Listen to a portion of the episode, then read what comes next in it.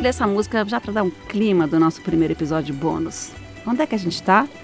Sim, na Itália, país onde começou a história dos 70 anos da Bienal de São Paulo. Lembra?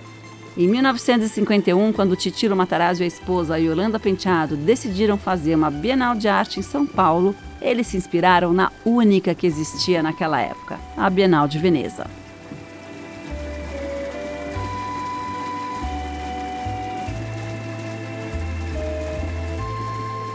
Na cidade das Gôndolas que eu te levo para um passeio pelos pavilhões, onde, desde 1895, são exibidas a cada dois anos o melhor da arte contemporânea do mundo. Isso porque a Bienal de Veneza é espalhada por diferentes edifícios da cidade. É um ótimo convite para o turismo, porque em Veneza, visitar a Bienal também garante um passeio pelos canais. Então vamos entrar no Giardini Castello. Esse prédio modernista com muito concreto é o pavilhão do Brasil. Aqui, desde 1964, são exibidas obras de artistas brasileiros.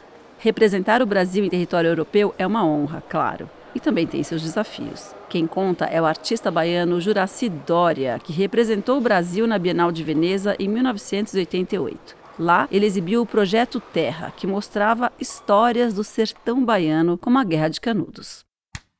De um modo geral, a obra de um artista brasileiro precisa, nesses grandes eventos internacionais, de uma certa mediação, né? de pessoas que conversem, que expliquem.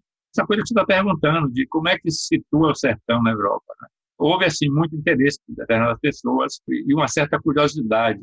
E até um pouco de escândalo, né? que, é, que é tipo de Bienal, porque as pessoas estranharam o cheiro do couro. Né?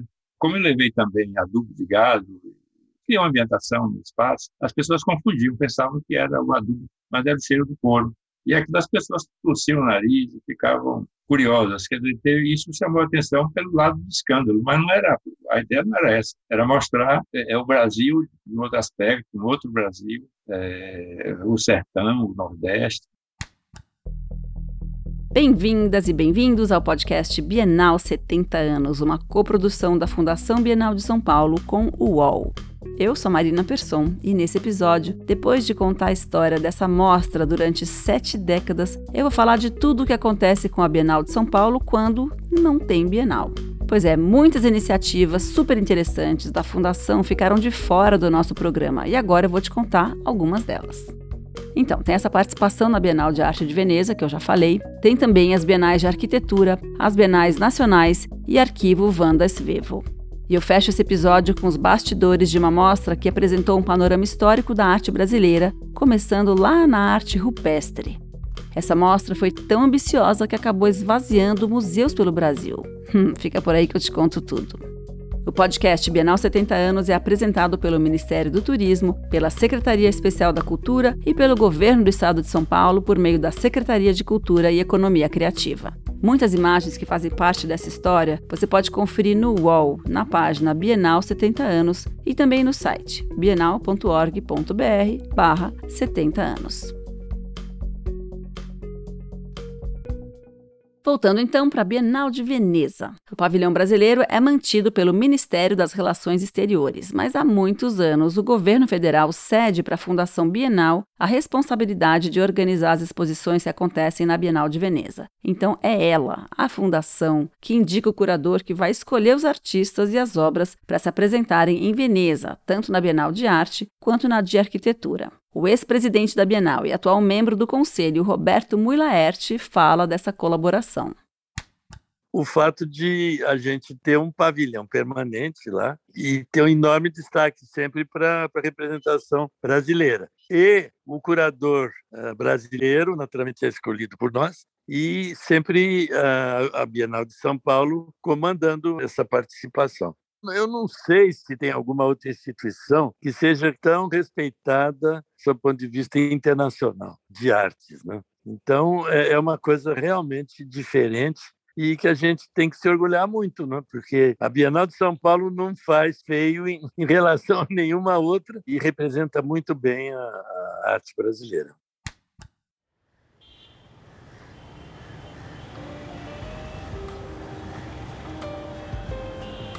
Agora a gente volta para São Paulo, onde desde 73 também acontece uma Bienal de Arquitetura que começou lá no Parque Ibirapuera, no pavilhão da Bienal. Hoje em dia, o evento é organizado pelo IAB, o Instituto de Arquitetos do Brasil. Bom, a Bienal de Arquitetura surgiu com o mesmo princípio da Bienal de Arte, mostrar os projetos mais inovadores de arquitetura e urbanismo, e tem tudo a ver. O pavilhão da Bienal foi desenhado por um dos maiores arquitetos do mundo, não só do Brasil, do mundo, Oscar Niemeyer. O presidente do conselho da Bienal, o Júlio Landman, conta uma história ótima que aconteceu em 97, quando ele era presidente da Bienal. Bom, na época, o evento recebeu muitas visitas ilustres, como a do então governador de São Paulo, Mário Covas. Nessa realmente houve um acontecimento muito divertido. O governador Mário Covas eh, veio, a sua chefe de cerimonial Brasília, Arruda Botelho, me informou que ele tinha um problema com as pernas, realmente as pernas inchadas, e tinha um problema de ficar em pé muito tempo e que a visita seria restringida a alguma coisa meia hora ele entrou na Bienal e o arquiteto que eu escolhi para as duas bienais, tanto a Bienal de Arquitetura como a, a Bienal de Artes do ano seguinte, foi o, o Paulo Mendes da Rocha. E o Paulo, como um grande estudioso, conhecedor e apreciador das obras do Oscar Niemeyer, ele pintou o guardrail que é, da Bienal de preto. Isto chamou a atenção, essas curvas todas, deu um realce, porque antes elas eram ou brancas ou cinzas. Né? O que eu não imaginei é quando o governador chegou e disse muito obrigado pela homenagem. Como eu não sou muito ligado ao futebol, eu não entendi. Aí um assessor disse é que ele é santista e a Bienal está branca e preta. E aí quando ele me disse isso, eu disse governador tem uma sala especial dedicada a cartões postais de Santos mas ele foi direto para lá. Ele subiu os três andares, foi para a sala e ficou nessa sala mais de uma hora é, apontando, ah, eu nasci aqui, esse aqui era meu vizinho, eu conhecia aquela padaria, conhecia isso, etc. Ele se deliciou. Na década de 70 aconteceram as bienais nacionais. Foram quatro no total. Como diz o nome, o evento era focado em artistas das mais diversas regiões do país. A ideia era fazer um pré-evento para escolher os destaques brasileiros que iriam participar da Bienal de São Paulo no ano seguinte e, com pequenos eventos pelo país, aumentar a participação de artistas de fora do eixo Rio-São Paulo.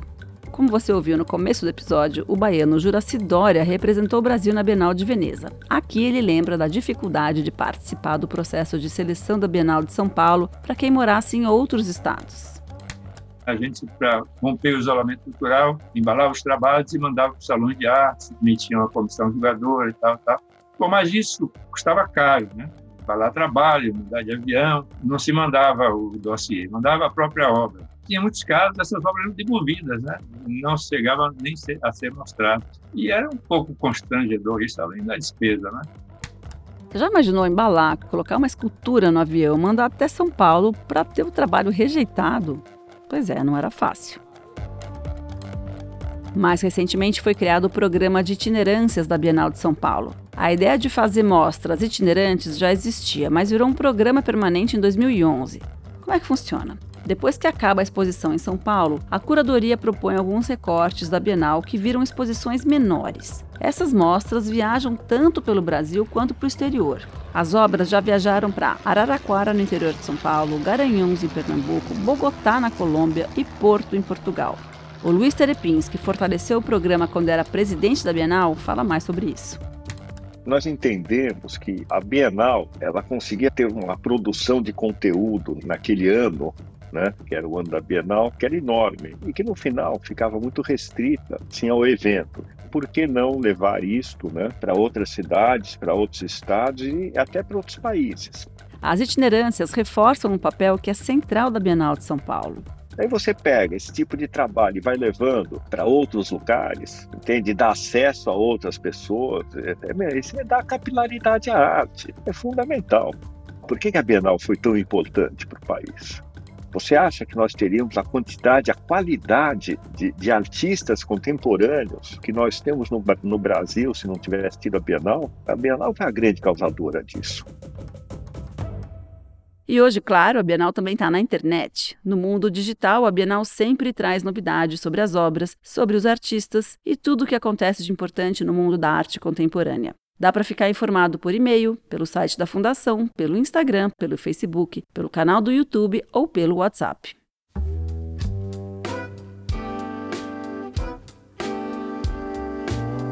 Uma curiosidade da Bienal é que ela não tem acervo, ou seja, não tem uma sala onde ficam as pinturas, as esculturas, as fotografias que já foram exibidas. Depois que a Bienal acaba, as obras voltam para os ateliês dos artistas ou para quem é o dono de cada trabalho. Mas a Fundação Bienal tem um arquivo histórico criado em 55 pela Wanda Svevo, que era braço direito do Titilo Matarazzo.